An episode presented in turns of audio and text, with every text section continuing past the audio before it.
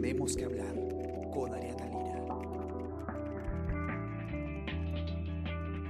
Hola a todos, ¿qué tal? ¿Cómo están? Espero que muy bien. Yo soy Ariana Lira y hoy tenemos que hablar de la decisión que ha tomado el Ministerio de Salud, que ha sido publicada el día de ayer, eh, según la cual ya no se va a aplicar, ya no se, se van a incluir en, eh, en el kit de tratamiento eh, contra el COVID eh, tres medicamentos que venían siendo ya cuestionados hace bastante tiempo, ¿no? Se trata de la hidroxicloroquina, la ivermectina y la acitromicina. Han sido pues retirados estos eh, medicamentos de la guía de tratamiento del Ministerio de Salud contra, en la lucha contra el COVID-19. ¿Por qué? ¿Qué ha pasado? ¿Por qué recién ahora, después de tanto tiempo? Vamos a conversar con Gladys Pereira, que está de vuelta porque había salido de vacaciones y ha regresado con todo el diario ha escrito la nota de hoy y nos va a contar más o menos qué es lo que está pasando. ¿Qué tal Gladys? ¿Cómo estás? Bienvenida. Hola Ariana, muchas gracias. Este, extrañaba mucho el, el tenemos que hablar y también los titulares que, que todas las mañanas salen. Sí, efectivamente hemos empezado la semana con una noticia bastante importante porque el retiro de estos tres medicamentos supone un cambio en el tratamiento eh, del COVID. Hasta ahora, hasta, la, hasta ayer, mejor dicho, todavía se entregaban, como bien dices, en los kits eh, de atención, pero también en los hospitales, y habían algunos médicos, y también es importante mencionar, los mismos pacientes solicitaban la hidroxicloroquina, la ivermectina y la citromicina. De hecho, eh, con la ivermectina eh, nosotros hemos sido, según con los especialistas que, que, he conversado, solo América Latina y África son las únicas regiones en el mundo que han utilizado ivermectina. Y no sé si recuerdas, pero hace unos meses, tanto presidentes regionales, alcaldes e incluso muchas autoridades en el país empezaban a distribuir casa por casa, solicitar que se, que se produzca en, en nuestro país la ivermectina pero no había hasta el momento estudios científicos contundentes que avalen que efectivamente este medicamento estaba... Eh, sirviendo para la atención del COVID. Y de hecho no solamente no había que estaba sirviendo, sino que por ejemplo en el caso de la hidroxicloroquina había sí estudios que señalaban que había riesgo eh, cardíaco en la atención de, de, los pacientes con este medicamento que se utiliza para otras enfermedades como la malaria o el lupus. Entonces, había evidencia científica, por un lado, negativa con la hidroxicloroquina, más la citromicina, que es un antibiótico, y además no había evidencia, y no hay todavía evidencia científica que digan que la ivermectina funciona. Y eso no viene de, de ayer, sino ya tenemos varios meses este, con, con, estos temas, sin embargo se han estado utilizando eh, sin, de hecho sin ninguna explicación, porque en septiembre pasado, hace, hace más de un mes, la ministra Pilar Macetti ya había adelantado que por el lado de la hidroxicloroquina se iba a retirar, pero quedaba pendiente el tema de la ivermectina. Que estaban a la espera de unos estudios, ¿no? Que es finalmente lo que, lo que se ha dado, se ha emitido ese estudio, eh, tú, tú, nos puedes explicar mejor, que te dice que la ivermectina no se puede comprobar que funcione y, y lo que comentabas tú, ¿no? Que incluso eh, los otros medicamentos usados en conjunto pueden aumentar en una cifra alucinante el riesgo de muerte. Sí, efectivamente. Eh, esta, bueno, la semana pasada eh, existe el Instituto de Evaluación de Tecnologías en Salud e Investigación del, de, del Seguro Social de Salud, que realiza cada cierto tiempo reportes y estudios sobre la efectividad de los tratamientos y los medicamentos en general, no solamente para el caso del COVID. Pero hace, unos, hace unas semanas habían iniciado un estudio específico sobre el uso de la hidroxicloroquina y de la ivermectina y la citromicina en pacientes hospitalizados. Los resultados preliminares de este estudio eh, se publicaron el 8 de octubre, la semana pasada, y dieron a conocer que de todos los pacientes que habían evaluado, que eran cerca de 5.683 pacientes hospitalizados a nivel nacional, el 84% había tenido mayor riesgo de fallecer por el uso de la hidroxicloroquina y acitromicina, porque algunos, algunos especialistas lo utilizan separado, pero otros combinado. El uso combinado de estos dos medicamentos generaba esta, este importante riesgo de morir hospitalizado y también aumentaba en, 49, en 49% el riesgo de ingresar a UCI y en 70% el riesgo de necesitar oxígeno.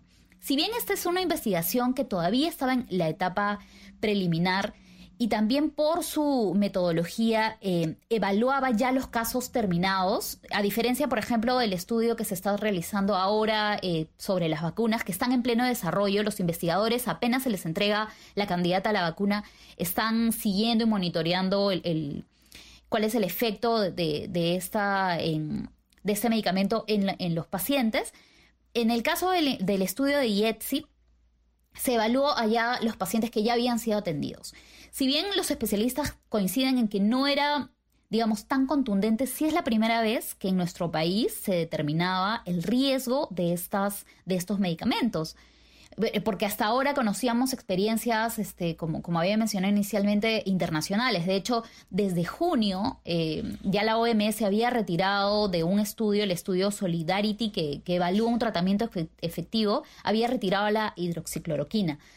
Pero ahora recién hemos tenido el estudio eh, peruano. Ahora el tema es que, si bien el estudio es reciente, no es para nada reciente los cuestionamientos. De hecho, desde junio, hablamos de hace cuatro meses que ya se estaba pidiendo científicos peruanos, a través de cartas abiertas, a través de informes, que se retiren estos medicamentos por el riesgo que existía.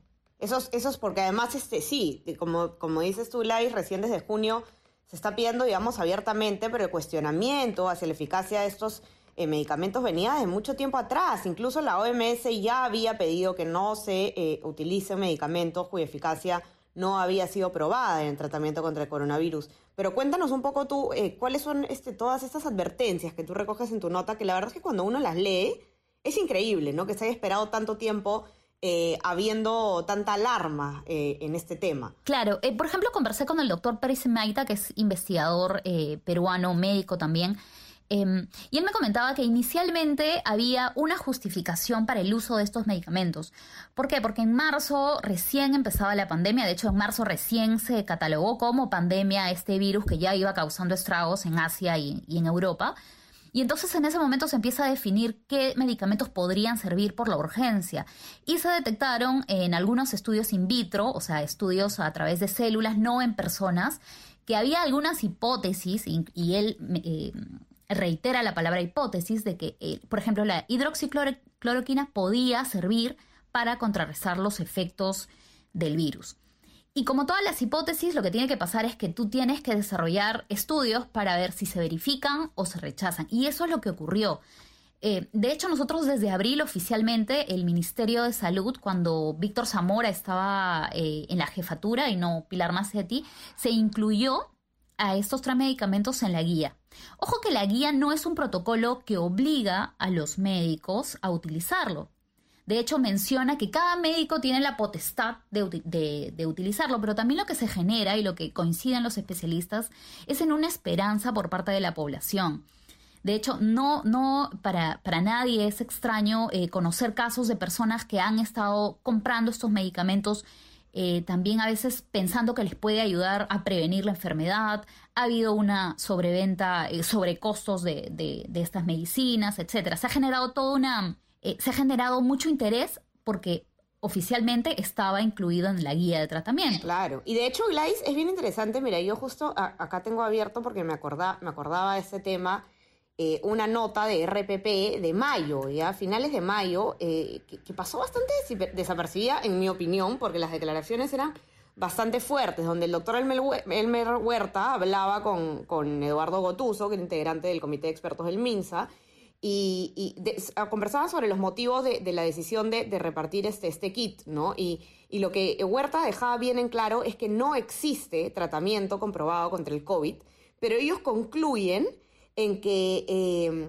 se había tomado la decisión política, y lo dice textualmente, decisión política de entregar estos medicamentos porque eh, hay que, eh, y cito, ¿no? Vamos a darle esto a la gente para que se quede tranquila. ¿no? Entonces, claro, o sea, era, eh, como dices tú, una decisión que se tomó más o menos que, para que la gente no esté ansiosa, ¿no? Pero, pero es, es este, ahí hay, no sé, pues, este, un tema ético quizás, ¿no? Exacto, es el, también el tema del tiempo, ¿no? Inicialmente, como, como te digo, podía justificarse, porque también conversé con el doctor Álvaro Taipe, que precisamente en junio él publica un informe que, que se difunde a través de Acta Médica, que es la revista del Colegio Médico, eh, donde advierte ya que no existía evidencia científica para nada eh, concluyente ni siquiera, y que, por ejemplo, con el lado de la ivermectina, había un estudio realizado en monos donde se utilizaba 50 veces más de lo normal que se utiliza en eh, la ivermectina, porque la ivermectina es un medicamento que se utiliza para, enfermedades parasitarias. El 50 veces más de lo que se utilizaba en humanos podía ayudar al tratamiento. O sea, había algunos este, indicios que daban cuenta de que podía servir pero ya desde junio había, estaba bastante claro que no había nada que justificara su compra. Y efectivamente ambos especialistas coinciden en que ha sido algo más político. Y aquí viene el cuestionamiento más importante, porque no solamente estás dando medicamentos que la gente... Eh, tiene una mayor, eh, cree, se le genera la idea de que les puede estar curando cuando no, no necesariamente es así, sino que se destina dinero en la compra algo, de algo que no tiene todavía evidencia contundente. Y no se compra, por ejemplo, oxígeno, pulsioxímetros o, por ejemplo, las pruebas eh, moleculares que hasta ahora se están insistiendo en que se necesitan. Entonces, el cuestionamiento va por ahí. Se gasta dinero que han sido, por ejemplo, en junio, el, mismo gobierno este, publicó una nota de prensa donde decían que estaban invirtiendo 116 mil millones de soles para comprar medicamentos. Este, entre ellos mencionaban ivermectina e hidroxicloroquina, hidroxicloroquina para distribuir en Lima y Piura. Entonces, tantos millones de soles en medicamentos en junio, cuando ya había información que alertaba y decía, Ojo que esto no está este, generando ningún cambio en la atención y el tratamiento del coronavirus.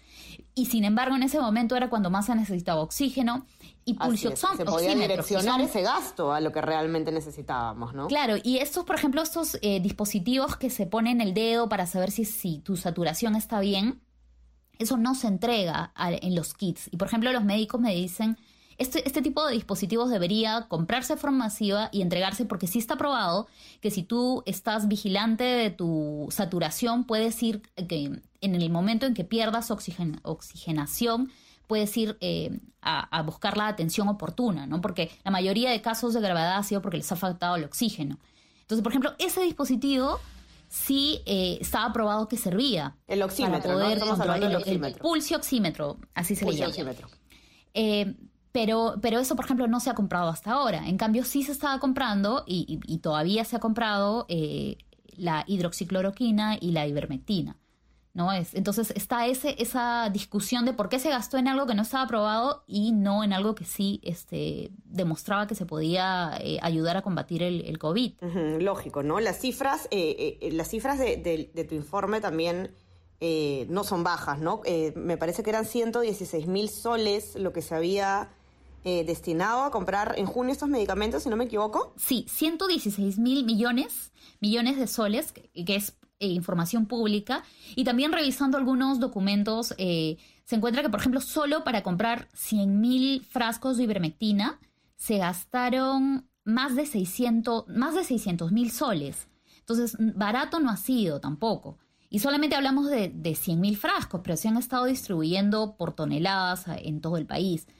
Entonces, sí llama la atención de por qué recién después de siete meses de pandemia y después de cuatro meses con evidencia científica que ya eh, mencionaba que no era correcto utilizar esto como política pública, eh, se, seguía, eh, se seguía comprando y se esperó hasta recién ayer, después del estudio de IETSE, que se pueda retirar oficialmente de, la guía, ¿no? Así es. Y claro, este, sí, yo recuerdo, por ejemplo, que, cuando se tenía esta discusión hace mucho tiempo, sobre todo sobre la ivermectina, hay muchas personas que, que de hecho eh, eh, están convencidas pues de que, de que se han recuperado, de que familiares o conocidos suyos se han recuperado por el uso de la ivermectina, pero no tenemos, eh, no podemos olvidar dos cosas, ¿no? Primero que son casos en los que no no hay un estudio con suficientemente grande ni, ni ni eh, con, la, con las muestras necesarias que prueben que efectivamente fue la ivermectina lo que eh, hizo mejorar a los pacientes. Y otro tema muy importante que hay que tomar en cuenta, y no debemos olvidar que eh, la gran mayoría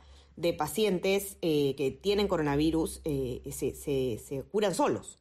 Esa es la realidad y eso es un dato que, se, que se ha manejado desde el comienzo de la pandemia. La gran mayoría de personas que adquieren el coronavirus lo superan sin necesidad de de hospitalización ni de eh, medicamentos y por lo tanto, bueno, que uh, hayan personas que hayan este, probado este medicamento y se hayan eh, eh, mejorado y se hayan curado no quiere decir que haya respondido necesariamente a este. Y un caso más light que yo quería comentar para que tengamos en cuenta de, lo importante también que es la responsabilidad de nuestras autoridades con, sus, con sus afirmaciones, con este tipo de, de temas, ¿no? En, en una nota del de, 26 eh, de mayo de RPP, que la tengo acá, eh, no encuentro en nuestra versión del comercio, no sé si estábamos ahí ese día, eh, el presidente Vizcarra destacó ¿no? la entrega de este kit de tratamiento y, lo que él dijo fue que se y dijo, y cito textualmente, se ha demostrado que con ese tratamiento hay buenos resultados. nunca dijo en base a qué estudios, a qué se refiere con que se ha demostrado, pero lo que ha quedado demostrado ya es que no, es que nunca se pudo probar que estos medicamentos eran efectivos, ¿no? Entonces hay que tener mucho cuidado, ¿no?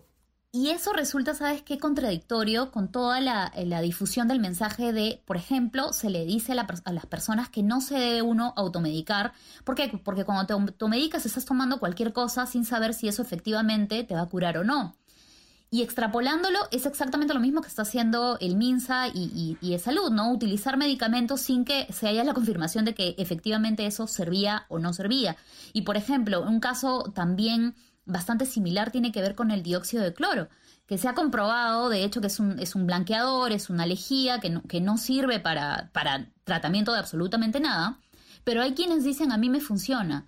Y porque a mí me funciona, entonces lo voy a, este, lo voy a promocionar, lo voy a utilizar cuando no necesariamente es así. Como bien mencionas, puede ser que la persona haya tenido COVID, no se haya eh, agravado su situación porque simplemente su organismo no, no, no este, tuvo ese desenlace, pero no necesariamente está vinculado su mejoría con el dióxido. Y lo mismo ocurre con, por ejemplo, la ivermectina. Porque, eh, por ejemplo, el colegio médico también me decía si no se ha probado si es mala y tampoco se ha probado que es buena, entonces ¿para qué la compras? ¿No? ¿Para qué gastar tanto dinero en algo que no sabes para qué está sirviendo? Y ya ha pasado siete meses como para que ya haya una investigación eh, seria sobre el tema. Y si no hay es porque, porque no hay pruebas todavía. Así es, así es. Ahí la importancia del método científico. Señores, eh, por algo eh, existen estos procedimientos, no están de adorno. bueno, decisión tardía pero acertada la del Ministerio de Salud. Eh, lean la nota de Gladys en nuestra web, elcomercio.pe, y también en nuestra versión impresa.